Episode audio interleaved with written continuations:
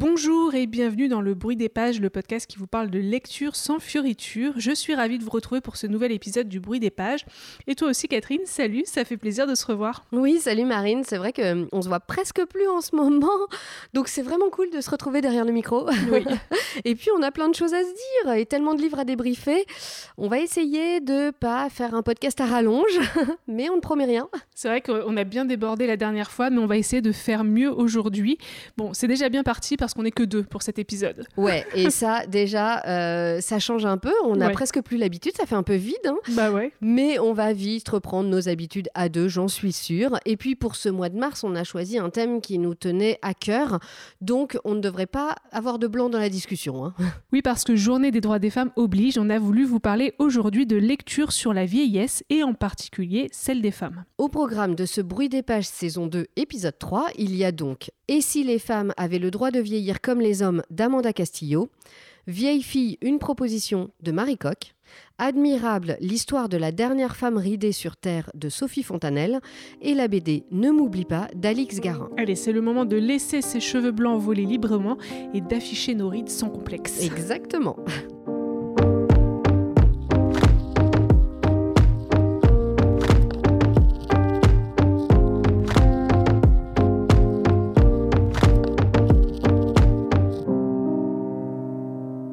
On vous propose de sauter directement à pieds joints dans le sujet avec cet essai d'Amanda Castillo, publié par les éditions L'Iconoclaste, qui pose la question qui tue et si les femmes avaient le droit de vieillir comme les hommes Et oui, c'est une question qui se pose encore aujourd'hui, malheureusement. À quel âge une femme devient-elle un objet périmé? Notre époque cultive la jeunesse et impose un modèle toxique qui rend les femmes esclaves du temps qui passe. Amanda Castillo mène l'enquête et décortique les schémas véhiculés par la publicité, le cinéma et les livres. Elle pousse un cri de colère. Pourquoi continuer à accepter l'inacceptable? Un autre monde est possible. L'autrice explore des vies inspirantes, Benoît de Groult, Lou Andreas Salomé, Georges Sand ou Dominique Rollin. Elles ont été admirées, courtisées jusqu'à 65 ans, voire pour certaines bien au-delà. Qu'avait-elle compris qui nous échappe? Alors moi, c'est un essai que j'ai lu il y a un petit moment maintenant. En fait, c'était à sa sortie il y a tout pile un an. Et j'en garde vraiment un excellent euh, souvenir. Et vraiment, merci aux éditions de l'Iconoclaste de publier euh, régulièrement des essais féministes comme celui d'Amanda Castillo ou euh, même ceux de Tichou Lecoq. Parce qu'à chaque fois, moi, je suis conquise. Ouais, c'est vrai qu'ils ont eu vraiment une super ligne éditoriale pour les essais. Et d'ailleurs, pas que. Clairement, on y trouve toujours notre bonheur. Donc merci, continuez comme ça, on adore. Hein. oui. Et cet essai tombe, je trouve, vraiment à pic dans notre société aujourd'hui, parce qu'on entend euh, souvent que le féminisme serait dépassé, que les objectifs seraient atteints et qu'il n'y aurait donc plus rien à faire. Bon, euh, déjà, ceux qui disent ça, euh, sérieux, est-ce que vous avez déjà regardé la société bien en face Et puis, bah oui, il n'y a pas besoin de regarder bien loin pour se rendre compte qu'il y a tellement encore de choses à faire. Et la question de l'âge des femmes est, je pense, un des combats qu'il nous reste encore à mener. En cela, Amanda Castillo se lance dans une bataille de front en posant la question cash et en déroulant ses propos sans détour. On l'a dit, hein, l'âge des femmes est souvent euh, tabou. Au-delà de 40 ans, les femmes deviennent en gros invisibles au sein de nos sociétés occidentales, que ce soit dans les films, dans les publicités et plein d'exemples. C'est un phénomène qui nous touche beaucoup plus que les hommes et qui ont souvent, euh, eux, la réputation de gagner en charisme avec l'âge. c'est clair. Et dans son essai, Amanda Castillo nous propose plusieurs pistes de réflexion pour sortir un peu de ce cercle infernal des discriminations et des injonctions patriarcales qui enferment les femmes dans une éternelle jeunesse, au-delà de laquelle bah, on devient un peu périmé comme un vieux yaourt. et l'autrice prend l'exemple de plusieurs femmes dont le rapport à l'âge l'a elle-même inspiré, que ce soit Benoît de Groult, Georges Sand ou encore Lou euh, Andreas Salomé, comme on le disait dans le résumé. Et grâce à ces portraits de femmes inspirantes, Amanda Castillo retient finalement trois solutions contre l'agisme patriarcal la création, l'éducation et l'indépendance avouez que c'est ambitieux et que ça donne envie. et puis surtout, bah, moi, ça me semble un peu plus efficace que de filer chez le coiffeur tous les mois pour euh, dissimuler ses cheveux blancs. Ouais, ou de se faire lifter, botoxer, liposucer, à tout va. Au point d'ailleurs de ne plus du tout se ressembler euh, et euh, bah, d'être rendu invisible comme les autres finalement. Ça me fait vachement penser à, tu sais, Meg Ryan, l'actrice qui bah, a bien suivi toutes les injonctions au moment où elle passait à un âge fatidique. Mm. Et résultat, euh, ça a été Ouais. tellement raté que ben on la voit plus non plus. C'est ça. Ouais. Donc, finalement, c'est même pas, c'est même pas efficace, quoi. Bah voilà, c'est ça, ouais. En tout cas, c'est vrai que euh, c'est une des choses que j'ai beaucoup aimé dans cet essai. Amanda Castillo montre tout ce qui ne va pas. Et il y a beaucoup de choses, mais pas que. Elle nous propose aussi des solutions pour arranger les choses et surtout, euh, comme tu le disais, elle nous donne des exemples, des modèles de femmes qui ont su faire autrement et ne pas se laisser invisibiliser. Et ça, c'est euh, très inspirant, c'est clair. Après, euh, c'est pas non plus ré- Mm. révolutionnaire. hein. Si on lit régulièrement ce genre d'essai, on sait de quoi elle parle, mais je trouve que ça va toujours mieux en le disant et en le redisant et en le redisant encore, parce que euh, c'est peut-être aussi comme ça que l'info finira par passer, En espérant. en espérant. Ouais. Après, moi, il y a juste un petit truc euh, qui m'a un tout petit peu fait tiquer sur tous les modèles de femmes. C'est clair que c'est des femmes très inspirantes. Après, c'est aussi des femmes qui sont clairement hors de la norme, disons, qui sont assez extraordinaires de base, euh, des grandes écrivaines, euh, voilà.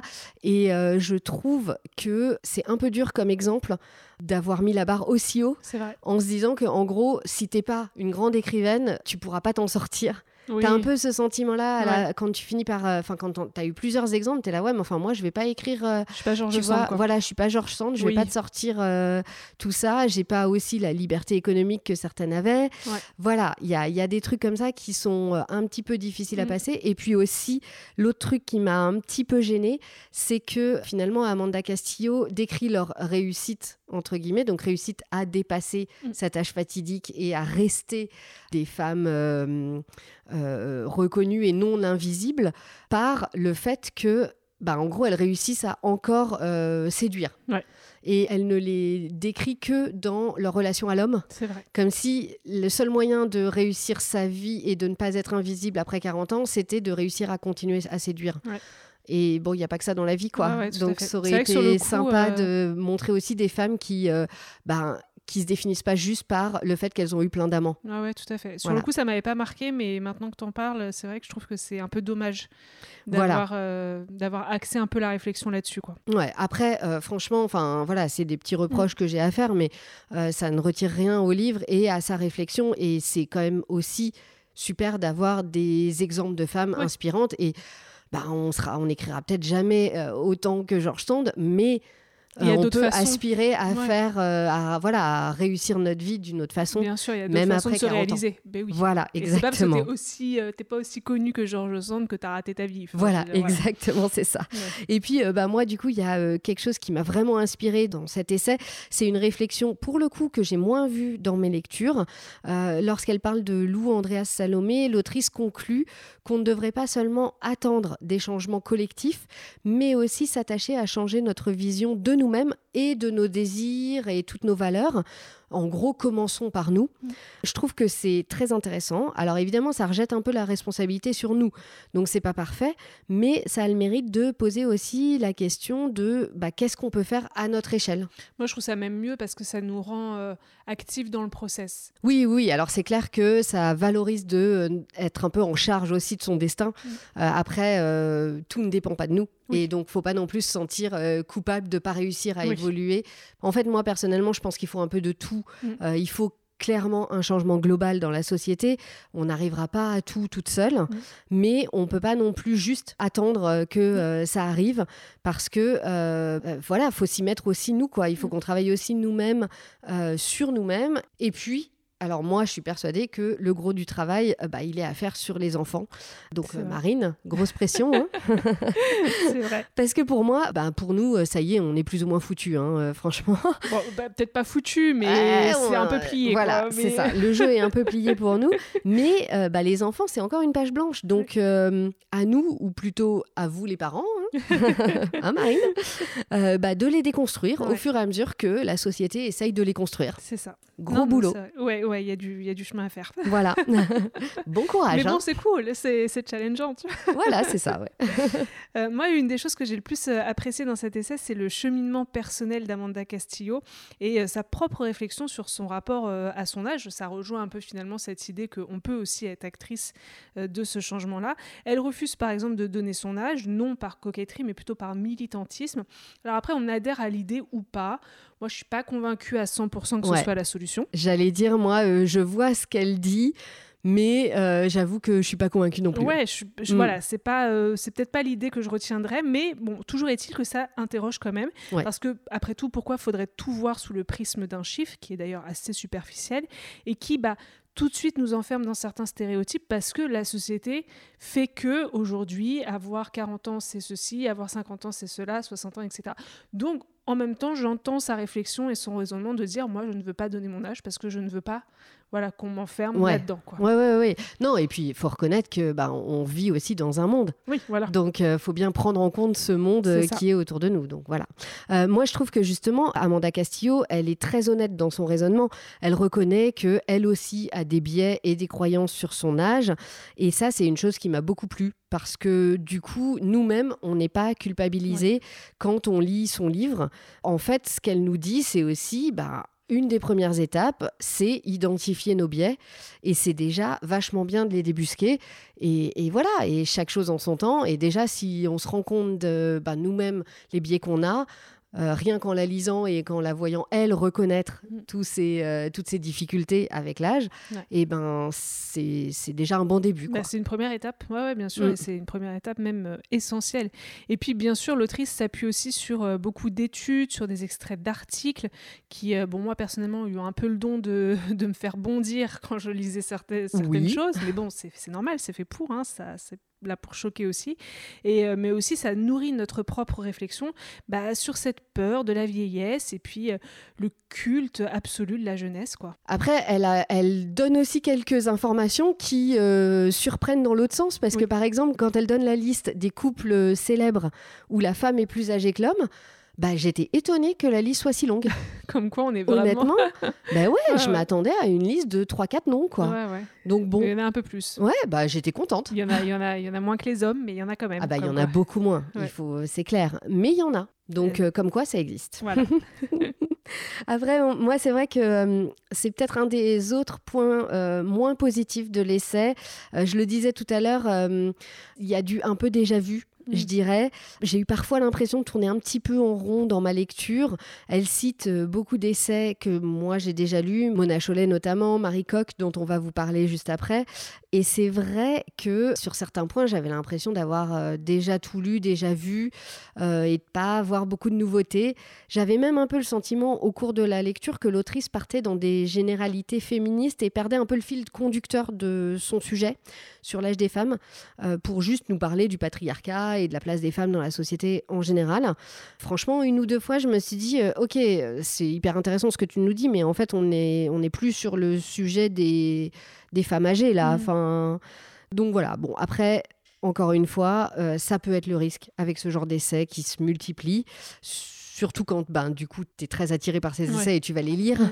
c'est vrai que c'est un peu dommage, mais. C'est un peu dommage, mais c'est voilà l'avantage de cet essai aussi, c'est qu'il est assez complet Oui. et assez justement généraliste pour bah, des gens qui euh, seraient moins informés peut-être ou qui commenceraient par ça. Bah, c'est en fait c'est des- c'est un essai euh, grand public, mais c'est un Voilà. peu comme les- la plupart des essais qui sont publiés par euh, par les- la, la maison d'édition. C'est Mm. que c'est voilà, c'est des essais qui se veulent abordables, c'est c'est facile à lire et c'est un première entrée Exactement. Ouais. et c'est déjà bien. Et c'est déjà vachement Ouais. bien, en effet, euh, parce que ça aborde aussi bah, une question qui est essentielle et qui, je pense, euh, vaut vraiment la peine d'être euh, bah, abordée et lue. D'autant plus que, euh, bah, clairement, ça se lit très facilement. Oui. Si vous êtes parfois euh, rebuté par euh, la lecture d'essais qui pourraient sembler arides, là, c'est pas le cas. quoi. Oui, voilà, c'est Mm. ça. Moi, je trouve qu'avec cet essai militant et ultra déculpabilisant, Amanda Castillo vraiment nous motive à aborder la question de l'âge de façon plus clémente, plus solidaire, et puis surtout à se détacher du regard masculin omnibulé par la jeunesse, sa vulnérabilité, voire, il faut le dire, et elle en parle aussi, la culture pédophile. Ouais. Donc moi, j'ai été, euh, comme je le disais, vraiment conquise par cet essai. Je vous encourage à le lire si c'est pas déjà fait, et puis surtout à l'offrir autour de vous. Euh, moi, je sais que je l'avais conseillé à ma mère parce que bah voilà, je trouve que c'est bien d'en faire profiter aussi les générations au-dessus Ouais. de nous, hein, euh, même si on est peut-être plus foutus, mais en tout cas, il y a encore des petites choses qu'on peut encore changer. Et puis, vous pouvez aussi suivre euh, Amanda Castillo sur Instagram, par exemple. Moi, j'aime bien le faire parce qu'elle publie euh, régulièrement des extraits de vidéos ou d'articles sur le sujet et puis sur le féminisme en général.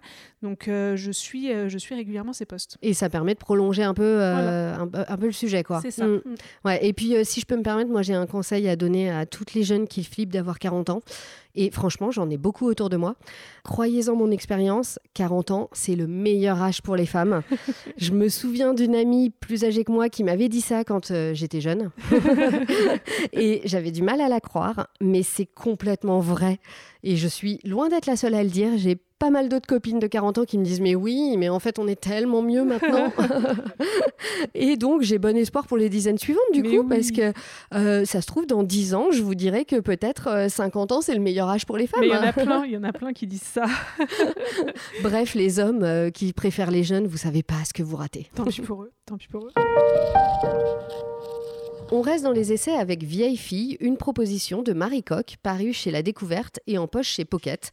Avec cet essai, on fait un petit pas de côté, mais pas tant que ça, pour parler du tabou de la femme célibataire et pire, la femme célibataire vieillissante. Tout un programme. On l'a dit laide, revêche, frigide, avare, aigrie, ennuyeuse et ennuyée. On l'imagine avec ses chats, ses pelotes de laine et sa solitude. Parce qu'elle n'a pas eu la chance de trouver un mari ou de faire des enfants, la vieille fille représente un échec. Elle est celle qui n'a pas joué ou qui a perdu au jeu de l'amour. Elle est ce que l'on ne souhaite pas aux jeunes filles de devenir, une image épouvantail. Pourtant, la vieille fille a-t-elle vraiment un destin aussi peu enviable? Lui a-t-on d'ailleurs demandé son avis? Et si la vieille fille ne racontait finalement pas tant sa propre condition qu'elle ne tendait un miroir à celles qui ont eu la chance de ne pas connaître ce sort honteux? Si elle était plutôt celle qui échappe au carcan, à la surveillance, aux loyautés et aux alliances impossibles à défaire, à l'espace et au temps constamment partagé. C'est un essai que j'avais très envie de lire euh, depuis sa sortie. Je ne sais pas si vous vous souvenez, mais je vous avais déjà parlé de Marie Coq avec son essai sur le yoga, Une histoire monde. Et c'est d'ailleurs que j'avais adoré. Et donc, j'ai un peu poussé pour mettre ce livre dans notre liste, même si c'était jouer avec les mots de mettre vieille fille dans le thème de la femme vieille. J'avoue que sur le papier, ça fait un peu tiré par les cheveux, mais finalement, en le lisant, je me suis rendu compte que bah, pas tant que ça en fait. Et d'ailleurs, Amanda Castillo cite plusieurs fois vieille fille dans Et si les femmes avaient le droit de vieillir comme les hommes? Donc, j'assume complètement mon choix. Euh, pour moi, il a bien sa place dans cet épisode. Ouais, moi je trouve. Et puis en même temps, bah, sachant que c'est nous qui euh, choisissons les livres dont on parle, j'ai envie de dire, on fait ce qu'on veut. ok. C'est vrai qu'en en fait, on est euh, toute puissante là-dessus. Bah voilà. Bref, pour revenir à Vieille fille, c'est un essai que j'ai trouvé très intéressant et aussi assez surprenant, en partie en tout cas, je vous en parlerai euh, un peu après. Pourtant, euh, la première partie de l'essai est plutôt classique, je dirais, pour un essai féministe. Euh, je dis pas ça de façon négative, hein, mais euh, c'est vrai que autant sur la forme que sur le fond, on est bien dans notre zone de confort là. D'ailleurs, euh, j'en parlais avec, avec Tiffen, notre collègue, qui lit énormément d'essais et beaucoup d'essais féministes, et elle me disait qu'elle trouvait qu'elle n'avait pas appris grand-chose en, en lisant celui-là. Alors moi, je dirais pas ça. J'ai trouvé Vieille fille très intéressant et surtout, je trouve qu'il apporte une vraie pierre au débat. Bah, c'est vrai que c'est pas un sujet habituel. Moi, j'ai Et- pas vu de livre beaucoup, enfin beaucoup de livres passer là-dessus, quoi. Exactement. Je trouve que c'est un des grands attraits de cet essai, c'est de parler d'un sujet dont on ne parle pas beaucoup dans la société aujourd'hui. On parle beaucoup de la vieille fille, et en effet comme épouvantail, mais après, on disserte pas beaucoup dessus. Ouais. Euh, je ne sais pas s'il y a beaucoup d'autres euh, essais sur le Moi, en sujet. j'en connais pas. Voilà, moi non plus. Euh, les femmes célibataires, leur place, ou plutôt leur absence de place dans la société, c'est vraiment tabou. Et en cela, bah, elles rejoignent aussi les femmes de plus de 40-50 ans. Et alors là, si on mixe la célibataire et le plus de 40-50 ans, alors euh, combo explosif, quoi. C'est clair. Donc pour moi, réhabiliter la femme célibataire comme le fait Marie Coq, c'est d'utilité publique. Ouais, et puis c'est vrai que en- nous, on a encore, euh, dans la, on, on vit à Paris, c'est une société qui est assez cosmopolite, on est dans un milieu, le journalisme, etc., où euh, c'est pas vraiment un sujet tabou. Enfin, je veux dire, on- et puis on connaît pas Où- mal de femmes. Voilà, euh, où on en connaît, on en connaît pas mal, Mm. Euh, en effet, qui sont célibataires et qui vivent très bien Voilà. leur vie. Ouais. Donc oui, c'est vrai que c'est quelque chose qu'on voit autour de nous et qui peut-être est moins tabou que euh, dans d'autres milieux. endroits, dans d'autres Ouais, milieux, ouais. mais quand même. Oui, oui, Enfin, c'est sûr. On, Mm. on le sait, c'est pas, euh, c'est pas toujours facile. quoi. Oui. Marie Coq, d'ailleurs, se dit elle-même vieille fille et en mêlant histoire personnelle, culture populaire, donc films, séries, littérature, etc., études sociologiques, histoire et autres essais féministes, Mona Cholet évidemment. elle analyse euh, l'image et la fonction d'épouvantail que peut avoir la célibataire ou la vieille fille encore aujourd'hui dans notre société et elle démonte un à un les clichés de la célibataire, célibataire, célibatante, Catherine Net et autres filles à chat ou pire en anglais, Crazy Cat Lady, elle devient en plus folle. c'est une sorcière, quoi. Voilà, une sorcière, quoi. En vrai, c'est ça. Hein. oui, oui, c'est ça. Euh, le mythe de la sorcière. Hein. Mm, mm. Et elle en profite évidemment pour aborder beaucoup de sujets, et notamment la sexualité, le couple hétéronormé, la parentalité, enfin la, célibataire finalement euh, amène plein d'autres sujets. Oui, c'est ça. Enfin, c'est pas euh, sorti de nulle part, quoi. Oui, oui, il y a beaucoup de, choses qui se greffent autour de, cette. Bah, de, cette réflexion. quoi. Oui, exactement, tout à fait. Et euh, surtout, ce que j'ai beaucoup aimé, c'est que l'essai s'appelle Une proposition. Donc, Marie Coq ne fait pas que montrer que la femme célibataire est exclue de la société, elle propose aussi une autre vision de la vie de célibataire. Et aussi, d'ailleurs, au passage, de la vie de couple voire même de la vie amoureuse. Mm. Donc euh, elle va vraiment plus loin et en cela, elle dépasse complètement l'idée que la célibataire est forcément exclue de tout ça, et notamment de la vie amoureuse, que cette célibataire raterait quelque chose. Mm. Pour Marie Coq, au contraire, la vieille fille est euh, peut-être la seule à être vraiment libre parce qu'elle n'a pas de contraintes, elle n'a pas d'engagement envers d'autres, notamment un mec, un mari, des enfants. Mm. Euh, elle ne doit pas se conformer à une image de la femme euh, donnée par euh, les hommes slash la société. Mm. Elle peut vivre pour elle et pas pour son conjoint ou ses enfants, etc. Par exemple, si on en revient à mon exemple adoré des chips, elle, au moins, elle peut manger les chips pas cassés on est foutu. on est condamné à bah, vie. Enfin, Moi, en tout cas, alors encore plus, tu vois, là, je suis condamnée à vitam à manger que des chips cassés. Bah ouais, mais voilà. Bah voilà. Est-ce que t'as pas envie d'être célibataire quand tu vois toutes les chips bah cassées là, c'est trop tard. Je vais m'acheter mon propre paquet de chips, je crois. Mais je pense que c'est une bonne solution. Oui, voilà. et puis, elle peut aussi choisir d'aimer quand elle veut et comme elle veut. Bref, bah c'est finalement c'est c'est bien elle qui s'est émancipée des injonctions patriarcales et euh, qui aurait le plus de liberté. Bah, c'est vrai que c'est une façon euh, complètement différente de présenter euh, la femme célibataire, mais alors au début tu disais que l'essai avait t'avais surprise. Après, quand j'entends ce que tu dis, c'est pas non plus hyper étonnant que euh, l'autrice cherche justement à réhabiliter la vieille fille, puisque euh, bah, c'est son point de vue et elle l'est. Donc finalement, qu'est-ce qui est surprenant dans cet essai? Eh bien, c'est la deuxième partie de Vieille fille qui m'a étonnée et euh, à laquelle je m'attendais pas. une des choses que j'aime beaucoup avec Marie Coq, et qu'elle faisait déjà d'ailleurs dans Yoga, une histoire monde, c'est qu'elle raccroche sa réflexion à de petites anecdotes personnelles. Euh, je trouve que ça donne beaucoup de vie à son récit et soyons honnêtes, ça rend aussi la lecture beaucoup plus fluide. Et là, dans cette deuxième partie de Vieille fille, Marie Coq nous raconte bien plus qu'une anecdote, plutôt même euh, une étape, voire euh, un tournant dans sa vie qui vient aussi donner une lecture très différente de son essai et donc de toute cette première partie.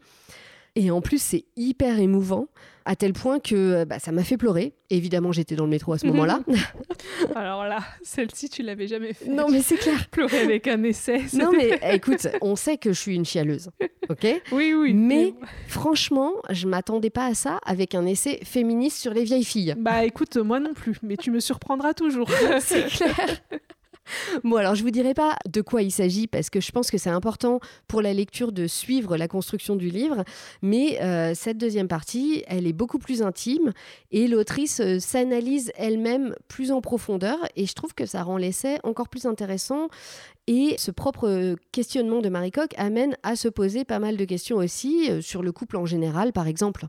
Mais c'est vrai que ça me fait penser aussi à un essai euh, bah, de Mona Chollet, on y revient toujours, qui s'appelle euh, Réinventer l'amour. Ouais. Je ne l'ai pas encore lu, bah, mais finalement, je pense que ça pourrait bien compléter le oui, sujet. Je pense. Ouais, ouais. Et puis surtout, euh, quelle que soit notre situation, je trouve que cet essai est très décomplexant et déculpabilisant. Non, la vieille fille n'est pas forcément laide, avare, inutile, stérile, frigide, égoïste, méchante, transparente ou folle. Euh, et contrairement à ce que pense Bridget Jones, être une vieille fille ne nous destine pas à mourir et être mangée par ses chats. Au contraire, euh, cela peut être aussi une ouverture vers une vie plus facile, plus épanouissante, plus en accord avec nous-mêmes, plus libre quoi. Donc voilà, c'est un essai qui se lit très vite, très facilement, et euh, je vous le conseille vraiment, que vous soyez célibataire ou pas d'ailleurs. On cherchait un roman sur ce thème de Sois vieille et tais-toi, et il faut reconnaître qu'on avait un peu de mal à en trouver un, euh, peut-être à cause de cette fameuse invisibilisation des femmes âgées. D'ailleurs, petite parenthèse, mais si vous en avez en tête des titres de romans, franchement, n'hésitez pas, euh, parce que nous, ça nous intéresse, hein, donc partagez-les. hein. Bah oui, complètement. Mm. Et puis, euh, bah, finalement, quand on était en pleine recherche, Sophie Fontanelle, qui est une autrice reconnue sur ces sujets, est venue à notre secours en publiant il y a quelques mois Admirable, l'histoire de la dernière femme ridée sur Terre. C'est aux éditions Segers. Que feriez-vous si vous étiez la dernière femme ridée sur Terre? Dans le conte qu'est Admirable, la science a éradiqué les rides, plus personne n'en a. Quelle n'est pas la stupeur de Siméon, jeune pianiste, lorsqu'il tombe nez à nez avec Admira sur une route isolée du Péloponnèse en Grèce? Admira est enjouée, mais toute striée par les signes de l'âge. Le jeune homme vient de découvrir la dernière femme ridée sur Terre. Qui est-elle et comment a-t-elle pu échapper au rajeunissement général? Un voyage commence qui, de rencontre en rencontre, va mener Admira jusqu'au théâtre antique d'Épidore pour imposer son irréductible foi en l'être humain. C'est vrai que la sortie de ce roman tombait euh, vraiment à pic pour nous. Moi, j'avais jamais lu de livre de Sophie Fontanelle que je connaissais euh, avant tout en tant que journaliste, donc c'était un peu l'occasion de découvrir sa plume. Le résumé m'a tout de suite intriguée avec ce mélange un peu de science-fiction, de mythologie et puis euh, de réflexion féministe sur l'âge. C'est un peu inédit quand même, comme on le disait. Ouais. Admirable, c'est une sorte de conte. Il y a une ambiance très mythologique, du coup, euh, déjà parce que l'histoire se déroule en Grèce, dans le Péloponnèse, et que, euh, bah, bien sûr, on ne peut pas s'empêcher de penser à toutes ces figures du panthéon grec, et notamment Circé, qui semble avoir inspiré l'autrice. Oui, et Circé qu'on adore d'ailleurs. Ah oui, Et c'est vrai que bah, le prénom euh, Admira, ça fait un peu penser à un nom de déesse grecque. ah bah tout à fait. Et d'ailleurs, c'est pas le seul point commun euh, avec euh, la nymphe grecque Circé. Admira, c'est une femme isolée qui vit loin de la société, des hommes, vraiment en totale autarcie, si bien que cette héroïne, elle est complètement passée à côté d'une information capitale. Aujourd'hui, les humains ne vieillissent pas, euh, du moins en apparence. En gros, bah, t'as plus de rides, t'as plus de cheveux blancs et tu gardes ton corps euh, d'éternel jeune, quoi. Ça fait rêver quoi. Ou pas. Bah ouais, justement, au début ça semble sympa sur le papier et puis quand tu y réfléchis, bah, c'est un peu angoissant quand même. Euh, vous vous en doutez, cette invention scientifique va virer au cauchemar. À travers ce roman, Sophie Fontanelle cherche à dénoncer ce culte de la jeunesse et cette peur de vieillir qui domine dans nos sociétés occidentales et qui nous impose botox, teinture et puis euh, tous les autres artifices pour dissimuler la moindre trace de vieillissement. Alors évidemment impossible d'aborder ce sujet sans parler du regard des hommes et de leur rôle dans cette dictature du jeunisme. Admirable, c'est aussi une critique du patriarcat qui euh, domine certains domaines comme la science, la religion, bah, un peu tous les domaines, on va le dire. mais J'allais bon. dire, bah pff, oui. Bon, là, elle met particulièrement l'accent sur la science et la religion, mais bon, voilà. ouais. Euh, et puis, bah, évidemment, tous ces hommes qui n'en finissent pas d'imposer leur vision et leur diktat, mais qui n'assument pas vraiment leur choix quand, Oh, ça, bah quand ça part en cacahuète. Tiens, Voilà. tiens. Oh, très bizarre. Vraiment. Ouais, On n'a jamais vu ça. hein. Et euh, alors, donc le, le- le thème, hein, la réflexion, tout ça, c'est vraiment, enfin, ça a l'air vraiment chouette. Mm. Niveau littéraire, euh, qu'est-ce que tu en as pensé? Bah, c'est vrai que la réflexion, voilà, elle est intéressante. Si on devait résumer le message, c'est assez simple. Aimez vos rides et vos cheveux blancs. Et puis, euh, laissez-vous vieillir en paix. En soi, il n'y a rien de révolutionnaire, mais on ne le dira jamais assez parce que c'est vrai que le message a un peu du mal à passer quand même. Ouais, Et euh, oui, en effet, c'est un beau message, je Voilà, c'est déjà pas mal. Après, voilà, d'un point de vue purement littéraire, euh, c'est pas le roman du siècle, je vais pas vous mentir. C'est divertissant, c'est sympathique, un peu alambiqué par moments quand même. Mhm. Moi, j'ai pas été emballée euh, plus que ça par l'histoire qui est pas non plus inoubliable. Mais bon, ça se lit vite, c'est original et euh, le style de Sophie Fontanelle est, est quand même assez fluide, il y a un peu d'humour. Donc, euh, c'est vrai que les pages défilent assez vite. Moi, je l'ai je l'ai lu euh, très rapidement. Et puis, j'ai refermé le livre euh, sans grands états d'âme, quoi. Oui, donc euh, une bonne lecture euh, rapide, sympathique, euh, quand on veut qu'il y ait quand même un petit peu de fond de, Oui, dans voilà. la lecture, quoi. Ouais, voilà. Je, je résumerais comme ça. Pour finir, on a choisi de vous parler de cette très belle bande dessinée sur la fin de vie. Il s'agit de Ne m'oublie pas d'Alix Garin, édité par Le Lombard. La grand-mère de Clémence souffre de la maladie d'Alzheimer. Face à son désespoir, elle prend la décision de l'enlever de la maison de retraite et de prendre la route en quête de l'hypothétique maison d'enfance de sa mamie. Une fuite, une quête, un égarement, l'occasion de se retrouver, à moins que ce ne soit plutôt des adieux. Bon, ben, Marine, tu vois, euh, ce même euh, Et aller sa rechiale, Oui. je crois qu'il a été fait spécialement pour moi quand je lis ce genre de BD. C'est simple, je crois que j'ai commencé à pleurer à la deuxième page Ah ouais. et je me suis arrêtée un bon moment après la dernière page. Oh là là. Et quand j'ai écrit le podcast, je me suis remise à Oh pleurer. non, bah alors c'est la fontaine. Ah, je, suis, je suis vraiment irrécupérable. hein. j'ai envie de dire chialeuse un jour, chialeuse toujours. quoi. Euh, je vais finir par croire que c'est moi plutôt qu'un problème. Mais bon, on va dire que c'est un gage de qualité. hein. En général, un livre qui me fait pleurer, c'est plutôt bon signe quand Oui, même. Oui, oui, c'est sûr. Et puis, je peux me le permettre quand même parce que je suis loin d'être la seule.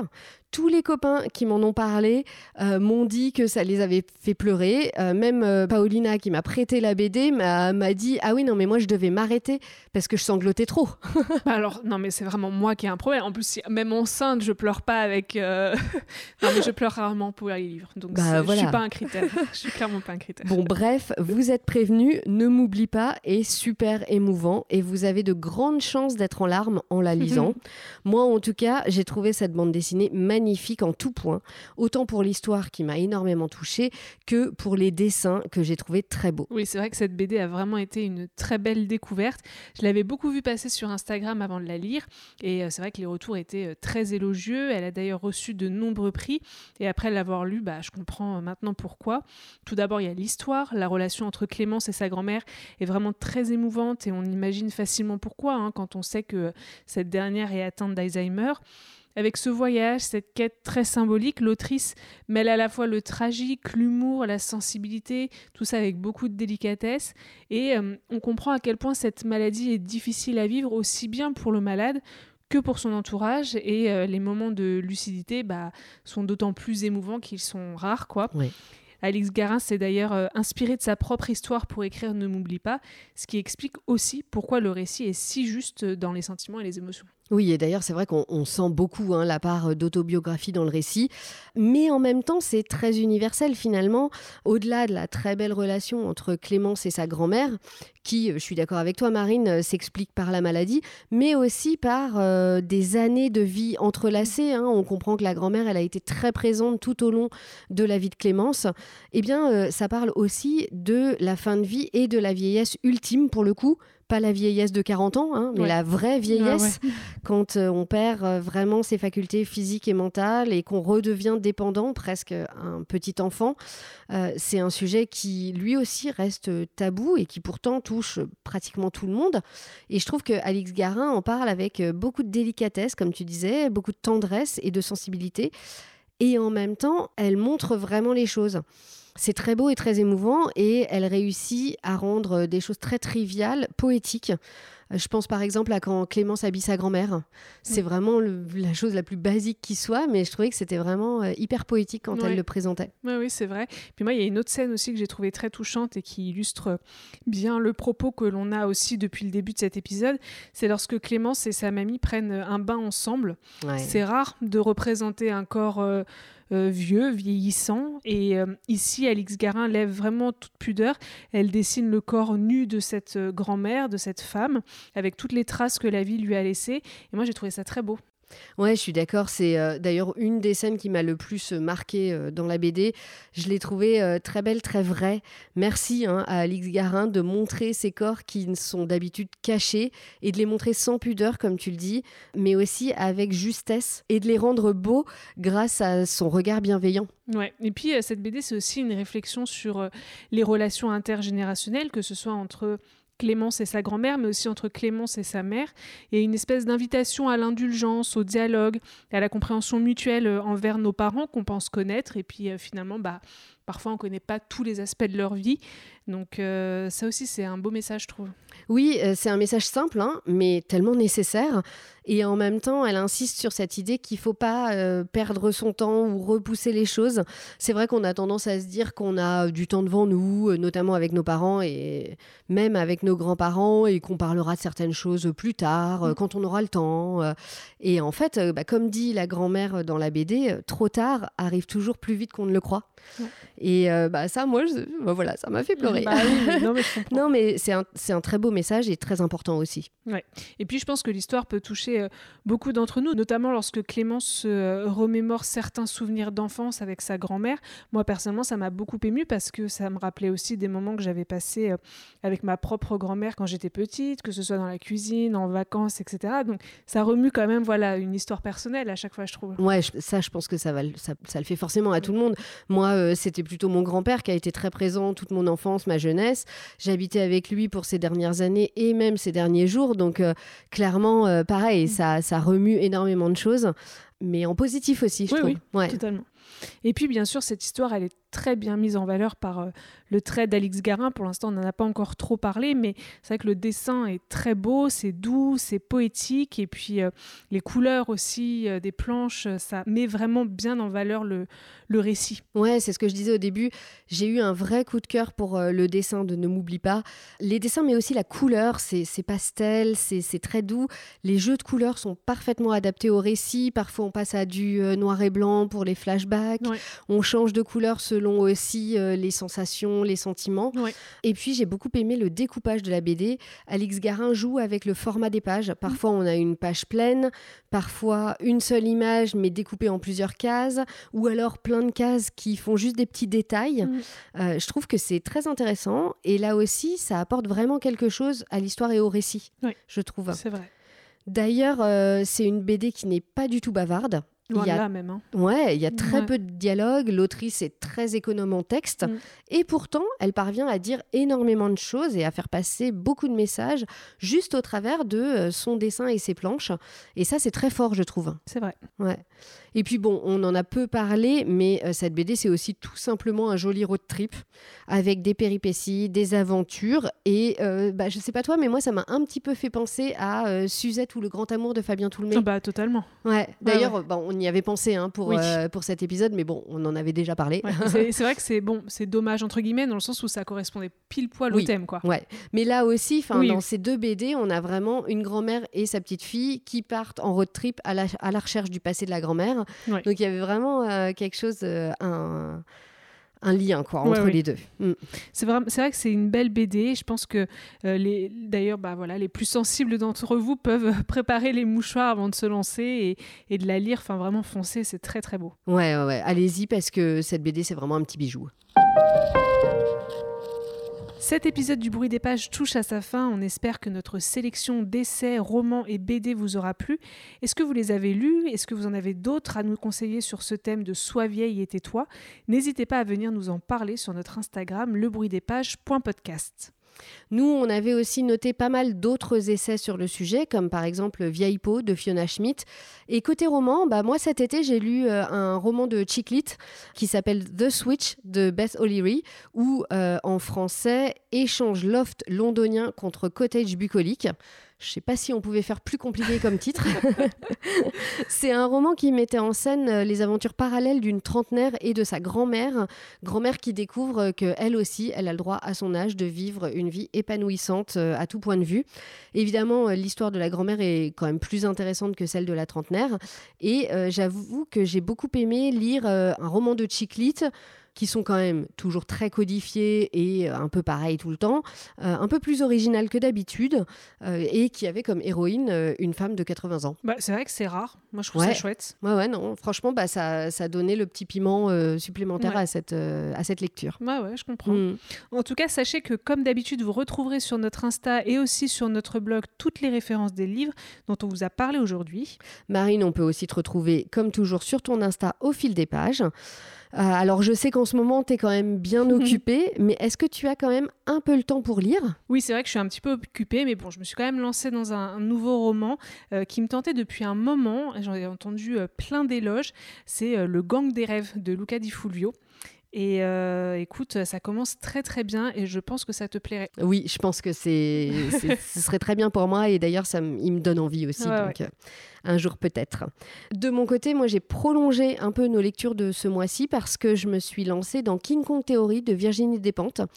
Elle est citée de nombreuses fois aussi bien euh, dans Vieille fille que dans l'essai d'Amanda Castillo et je n'ai jamais lu de Despentes. Alors je me suis dit qu'il fallait y remédier. Euh, j'hésitais avec Cher Connard, mais euh, Tiffen m'a conseillé de commencer par celui-là. Donc voilà, Bah moi j'avais lu Cher connard, euh, j'avais lu aussi Vernon Subutex, mais j'ai pas encore lu King Kong Theory. Et bah voilà, bah peut-être que tu pourras Prochain. le lire après. Voilà. voilà. Merci beaucoup de nous avoir suivis aujourd'hui et d'être toujours aussi nombreux à nous suivre. Comme toujours, on compte sur vous pour liker et partager ce podcast. N'hésitez pas à parler de nous autour de vous. Mettez-nous des étoiles et des commentaires sur les plateformes d'écoute. On se retrouve dans un mois pour le prochain épisode du Bruit des pages, ou peut-être avant ça, à la manif du 8 mars, qui sait. D'ici là, bonne lecture à toutes et tous et rendez-vous à la prochaine page.